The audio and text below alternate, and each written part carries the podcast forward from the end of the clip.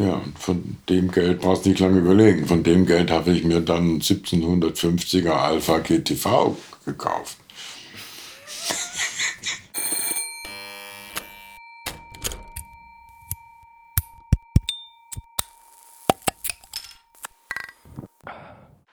äh, geprägt in meiner Kindheit wurde ich eigentlich durch, nicht durch meine Eltern, äh, sondern eher durch meine Großeltern oder die und meinem Onkel, die, die Familie meiner Mutter, weil die Familie meines Vaters habe ich mich von klein auf nicht wohlgefühlt, nicht zugehörig gefühlt.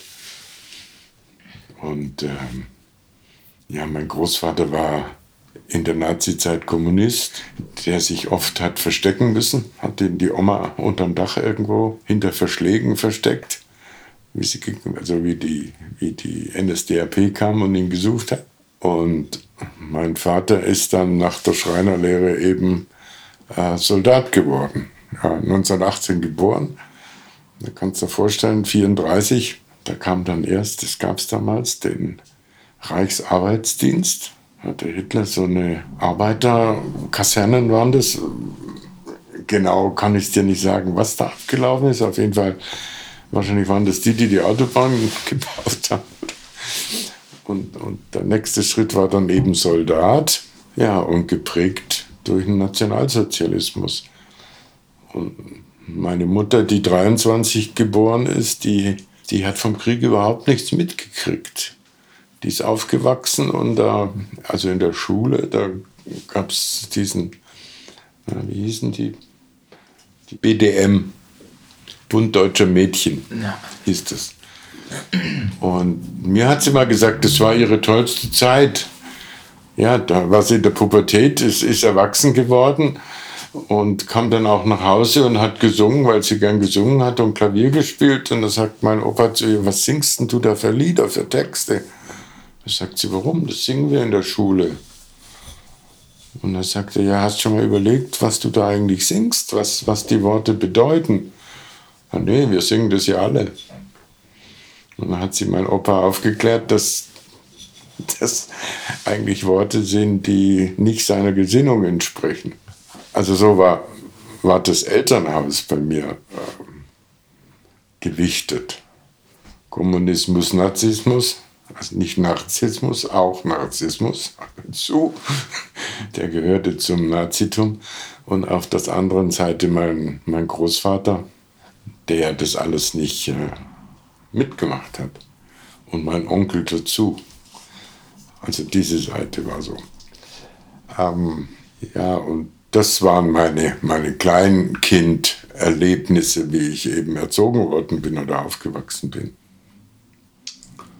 Ja, dann bin ich in Möhringen in die Schule gegangen, die Karlsschule, vom Wallgraben aus jeden Tag mit der Trombahn hingefahren.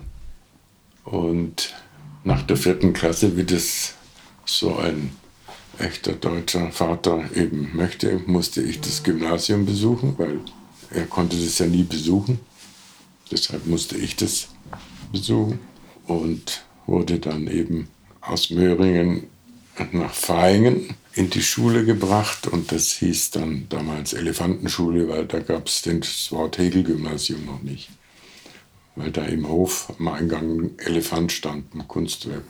Ja, und ich habe mich da eigentlich recht wohl gefühlt, weil ich da ganz gute Kumpels kennengelernt habe und war auch immer ganz vorne im Sport, war aber im Grunde genommen eigentlich nicht der Typ, der gerne gelernt hat. Ich bin lieber draußen gewesen, habe Fußball gespielt oder wir haben, sind auf Entdeckung gegangen im Malgraben, haben alte Waffen ausgegraben am Bach und haben Eidechsen gefangen, Baumhäuser gebaut. Das war toll und das Lernen war nicht so mein Ding. Ja, und das hat sich natürlich dann auch in der Schule gezeigt. In der vierten Klasse bin ich dann zum ersten Mal, habe ich eine Ehrenrunde gedreht, weil, also zehnte sagt man jetzt, glaube ich, oder? Nee, das wird die sechste, achte. Ja, und ähm, ich hatte da immer, immer gute Ideen und habe ganz viel Blödsinn gemacht. Und dann kam eines Tages die Nachricht von meinem Vater, dass er, der ja dann nach dem Krieg, muss ich sagen, von Militär zur Polizei gewechselt ist und war dann Kriminalobermeister bei der württembergischen Kriminalpolizei. Und das war so sein Ding.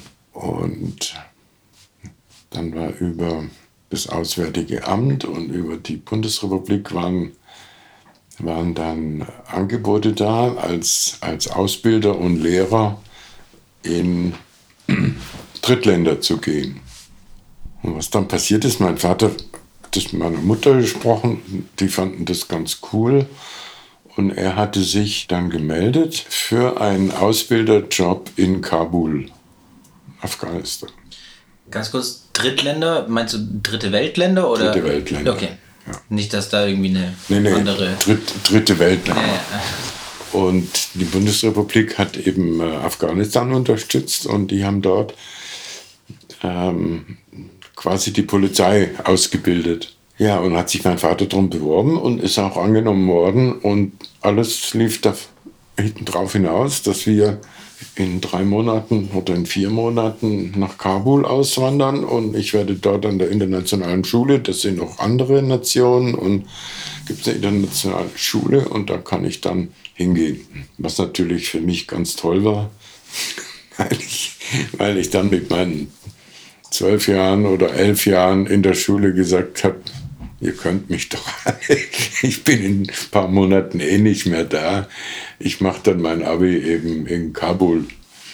Ja, und habe dann eben die entsprechenden Rückschlüsse gezogen und die entsprechenden Dinge unternommen, dass die mich dann auch äh, rausgeschmissen haben. Also, aber das war erst später, weil was dann passierte, war, dass mein Vater einen Herzinfarkt gekriegt hat und die ganze Kabul-Mission Kabul -Mission ins Wasser gefallen ist. Also musste ich auf der Schule bleiben, hat ja quasi schon, ähm, die haben mir so viel geleistet, dass die mich lieber nicht mehr wollten. Kommt dir da so eine bestimmte Geschichte in den Sinn, wo du sagst so... Ja, ja, ich kann mich an die Geschichte entsinnen. Wir hatten eine Englischlehrerin, die, die ganz jung war und die überhaupt keinen Zugriff auf die Klasse hatte. Und wir haben wirklich mit der Kasperltheater gespielt. Und das wollte ich dokumentieren und habe dann zur damaligen Zeit gab es ja keine kleinen Tonaufzeichnungsgeräte, sondern nur große, ähm, mit so großen Spulen, so, so, na, wie hießen die? Diktaphon, sagte man einmal, und, und na, hilf mir den genauen Namen weiß ich nicht, aber es ist auf jeden Fall ein Tonbandgerät, oder? Tonbandgerät. Ja. Also, ein großes das, Tonbandgerät. Ja. So, und das gehörte meinem Vater, beziehungsweise das hat, glaube ich, sogar der Polizei gehört. Und das habe ich dann in die Schule mitgenommen, habe das versteckt in der Tasche und dann äh, Funk Mikrofone oder Richtmikrofone gab es auch nicht. Da brauchte man ein langes Kabel und dann habe ich noch Verlängerungskabel, hat er auch gehabt. Und dann habe ich also von meiner hintersten Bank, da stand das Gerät versteckt unterm Vorhang, Kabel vorgelegt und das Mikrofon vorne versteckt, äh, wo die Lehrerin ihren Pult hatte. Und das war natürlich so toll gemacht in dem Alter, dass das ungefähr fünf Minuten gedauert hat, bis die das Mikrofon gesehen hat und dann das Kabel verfolgt und das endete bei mir. Was zur Folge hatte, dass ich ein, also erstmal einen Eintrag und dann gab es einen Verweis und dann wurde das Tonbandgerät konfisziert und dann wurde mein Vater einbestellt. Und äh, ja, das wurde das wurde dann schon so aufgebauscht, dass ich quasi die Schule in Verruf bringen wollte und äh, also diese, die, diese ganzen Vermutungen, die die hatten, die haben alles so hergeholt, also als wenn ich jetzt hier ähm, die größte Sabotage geplant hätte, weil ich wollte einfach nur Gaude haben und wir wollten dann das anschließend hören und uns amüsieren. Und jeder wäre natürlich besonders von den Schülern von uns in Vordergrund, Vordergrund getreten, wenn er da einen besonderen Spruch ihr gegenüber abgesetzt hätte. Also das Ganze ist geplatzt und ich war wirklich das schwarze Schaf dort. Und nachdem das auch noch dann mit Kabul nichts wurde, war es eigentlich so, dass ich die Schule verlassen sollte. Und mit meinem Vater verstand ich mich ja nie und der war so stinkesauer und hat gesagt, so jetzt ist Schluss mit Schule. Äh, ich besorge dir jetzt eine Lehrstelle beim Daimler. Ich habe da Bekannte, die, da kriege ich das hin. Und dann kam er nach Hause und hat gesagt, ja, du musst jetzt zum Daimler nach Sindelfingen und an dem Tag dich vorstellen und da so eine Prüfung machen, also so einen Eignungstest machen. Bin ich da hingegangen, habe einen Eignungstest gemacht und dann haben sie gesagt, ja, also ich käme in Frage, sie würden mich nehmen als Lehrling für Blechschlosser. Blechschlosser ist, glaube ich, da haben die anderen haben gesagt Blechbatscher, also Karosseriebauer, oder? Kann man Ja. das sagen? Also es gibt die zwei Berufe ja auch heute noch. Also Schlosser ist ein Beruf und Also hieß ist es. Genau, dann würde ich es eher bei Karosseriebauer einordnen, ähm, weil Schlosser haben eher so, glaube ich zumindest eher so mit, mit den größeren Stahlträgern und gerade so Baukonstruktionen Ja, und so nein, zu tun. nein, das war Feinblechner, also im Volksmund Blechbatscher, das sind die, die Autos ausbeulen und, und Genau, ja, das ist Karosserie. genau Ja. und, und so. Und hast du dich da angestrengt, genau, oder fandest du es gut, genommen zu werden, oder war das für dich so? Nein, ich, ich wurde einfach, mein Vater hat keinen Widerspruch ertragen. Der hat, der hat das bestimmt, du machst das jetzt. Und du gehst dahin, ich habe den Test gemacht. Ähm, ich habe mich nicht getraut, mich da zu wehren erst. Und ich habe ich hab dann gesagt, äh, dann kam der Stellungsbefehl, also ich sollte am 1. so und so da und da sein und da beginnt quasi die Lehre. Und einen Tag davor habe ich zu meinem Vater gesagt, ich gehe da nicht hin.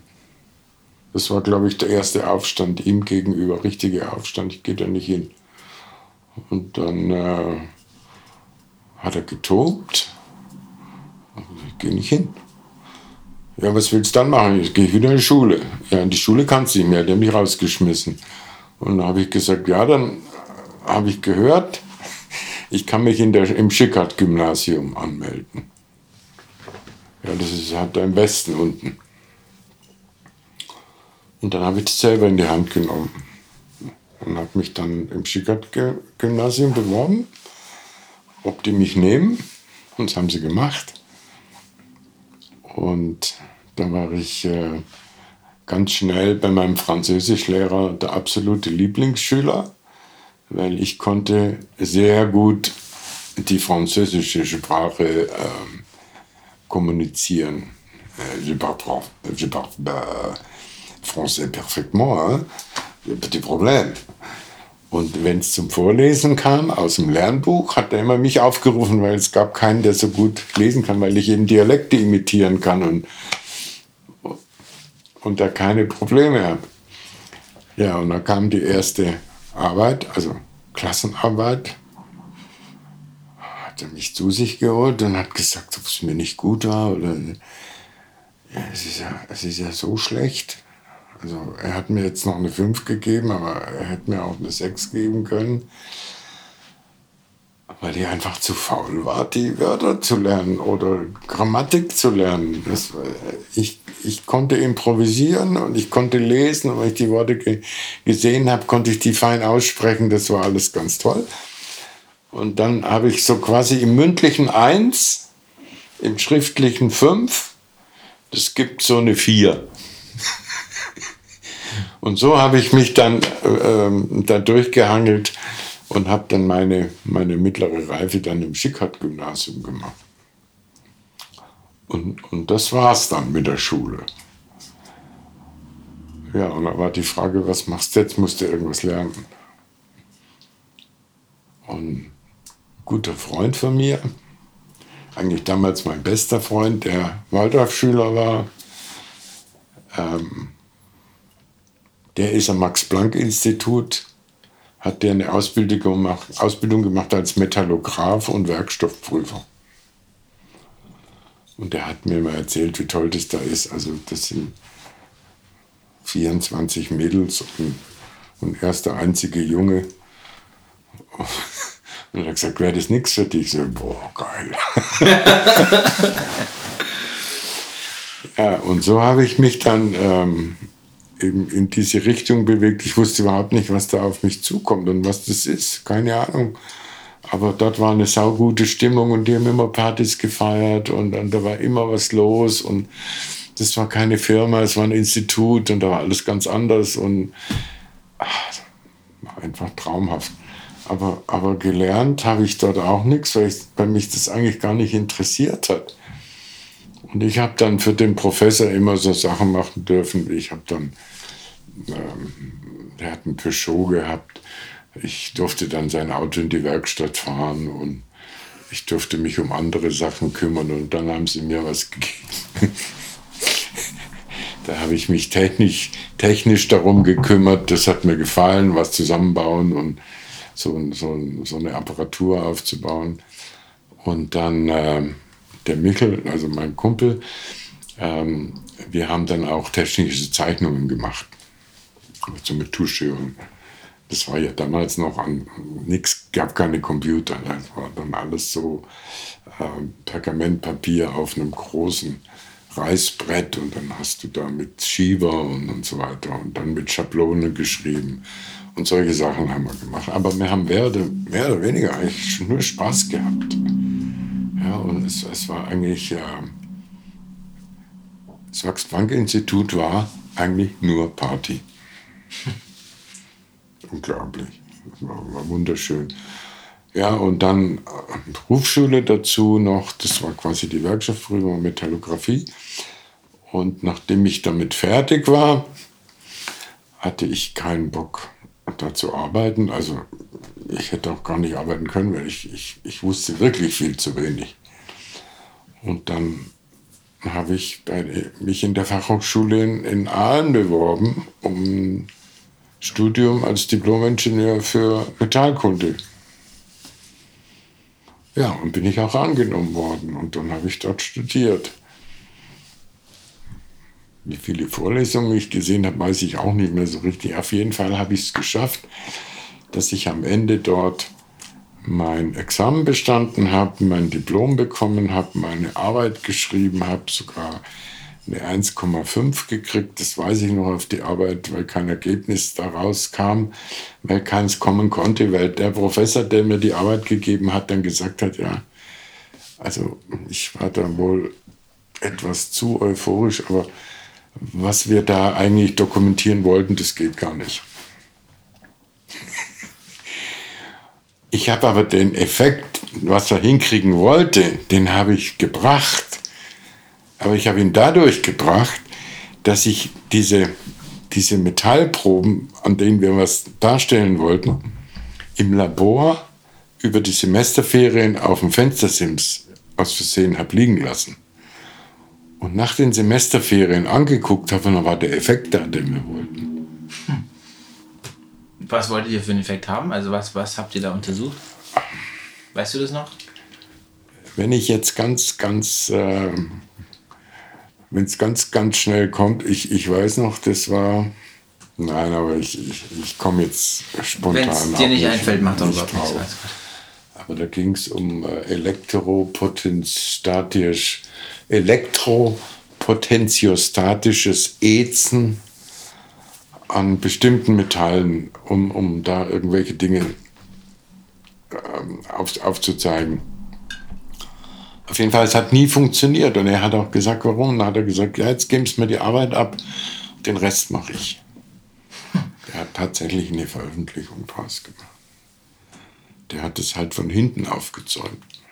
Also Wissenschaft glaubt nicht alles, was, was Wissenschaftler äh, erforschen weil ähm, da gibt es Leute, die, die dokumentieren einfach das, wie sie sich vorgestellt haben. Das müsste dann so gehen und so und so und das wird dann eben so zugeschnitten, dass es passt.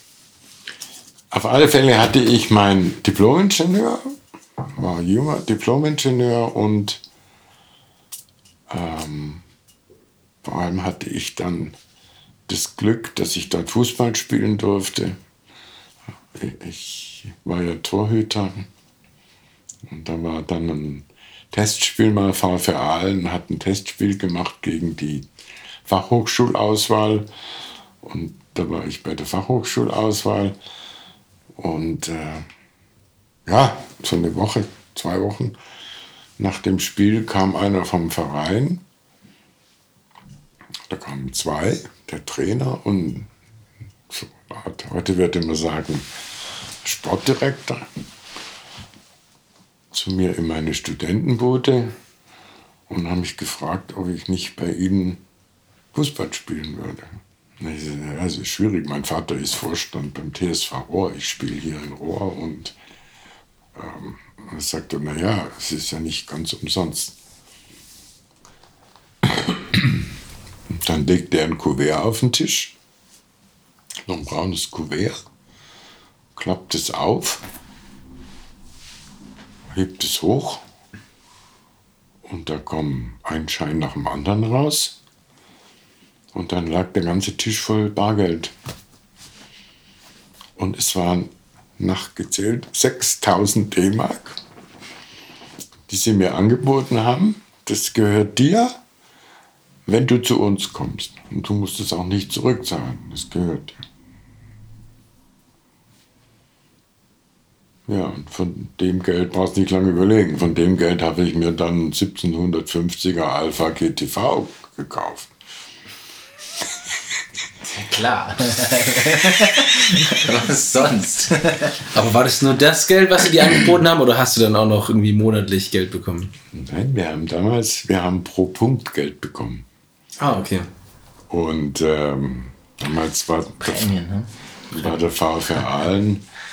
Ähm, ich glaube, wir haben in der Saison nicht ein einziges Spiel verloren. Also wir haben richtig, richtig Geld verdient.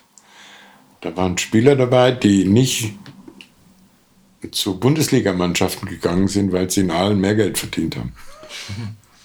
Ja, das war ja alles Cash in the Tash. Später sind zwei aus dieser Mannschaft haben gespielt. Äh, einer ist sogar Nationalspieler geworden im Bereich und äh, einer hat bei Bayern gespielt und beim VfB Stuttgart und der andere beim VfB Stuttgart, also ganz bekannte Namen, äh, mit denen ich in der Mannschaft war. Ja, und das war geil. Das, das war geil. Und dann äh, war es aber so, dass ich im Studium dann fertig war und dann habe ich meine erste Frau kennengelernt und die lebt in München. Und ähm, da hatte ich aber nochmal einen Vertrag. Da haben sie es aber anders angestellt. Beim zweiten Mal hast du das Geld fürs Jahr nicht Cash gekriegt. Du hast es schon Cash gekriegt.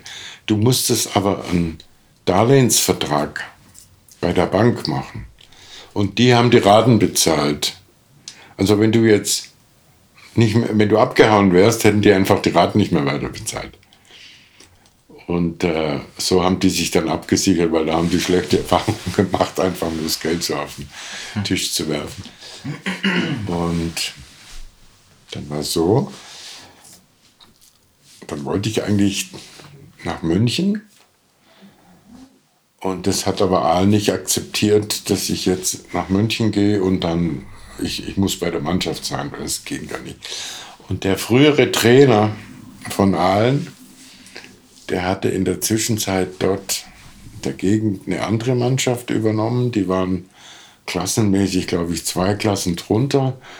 Und der wollte mich gerne haben und der hat es auch akzeptiert. Er hat gesagt, du kannst in München, das ist bestimmt ein Verein, wo du trainieren kannst.